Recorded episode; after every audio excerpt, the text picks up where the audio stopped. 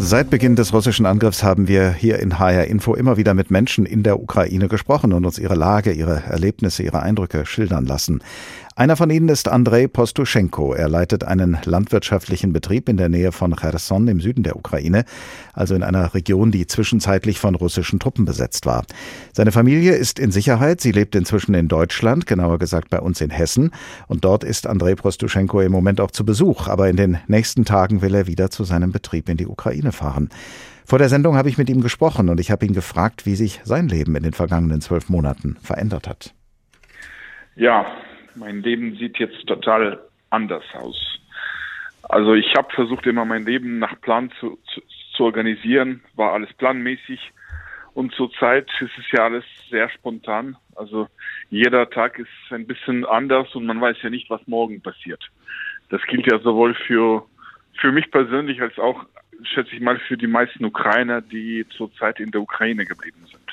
Oder die vor allem irgendwo in der Nähe vom Kriegsgebiet leben weil da ändert sich die Situation täglich und leider normalerweise auch negativ. Gibt es so etwas wie Alltag bei Ihnen in Ihrem Leben, kann man das so sagen, oder ist jeder Tag dann wirklich wieder ganz unberechenbar? Also Alltag gibt es zurzeit nicht. Also zum Beispiel, wir haben immer wieder bis jetzt Glück gehabt mit unserem Betrieb, aber Gestern innerhalb von zehn Minuten haben wir 28 unsere Tiere verloren, weil zwei Raketen auf dem Stallgelände landeten.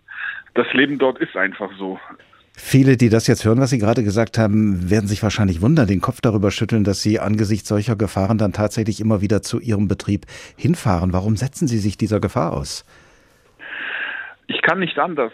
Die Leute die da geblieben sind, die haben jetzt praktisch fast das ganze Jahr den Betrieb weiter, weitergearbeitet.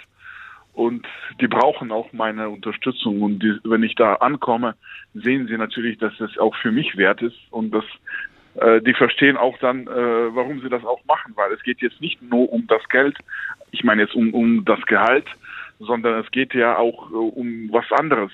Äh, mit dem Betrieb äh, bin ich sehr eng verbunden. Ich bin ja schon 15 äh, Jahre dort und deswegen kann ich auch nicht anders. Kann denn der Betrieb überhaupt arbeiten unter den Bedingungen eines Krieges, der ja immer wieder nahe kommt, auch wenn die russischen Truppen ja aus der Region abgezogen sind? Sie haben das ja eben geschildert. Kann da ein Betrieb, ein landwirtschaftlicher Betrieb arbeiten? Ja, wir können arbeiten, aber das ist nicht natürlich keine normale Arbeit.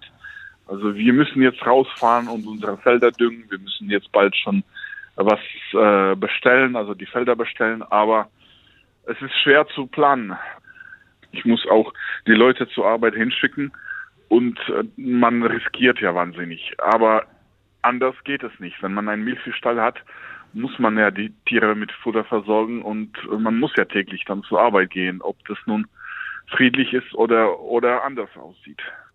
Es ist ja überhaupt viel zerstört worden in diesen letzten zwölf Monaten in der Ukraine. Schulen, Krankenhäuser, Wohngebiete. Es gibt viele Tote zu beklagen. Die Ukraine ist sicher ein ganz anderes Land als vor dem äh, Beginn des russischen Angriffs. Welche Zukunft sehen Sie für Ihr Land? Also ich bleibe optimistisch. Anders kann man, kann man nicht, nicht sein. Äh, ich hoffe ja sehr, dass, dass dieser Krieg auch äh, was Positives am Ende bringen kann.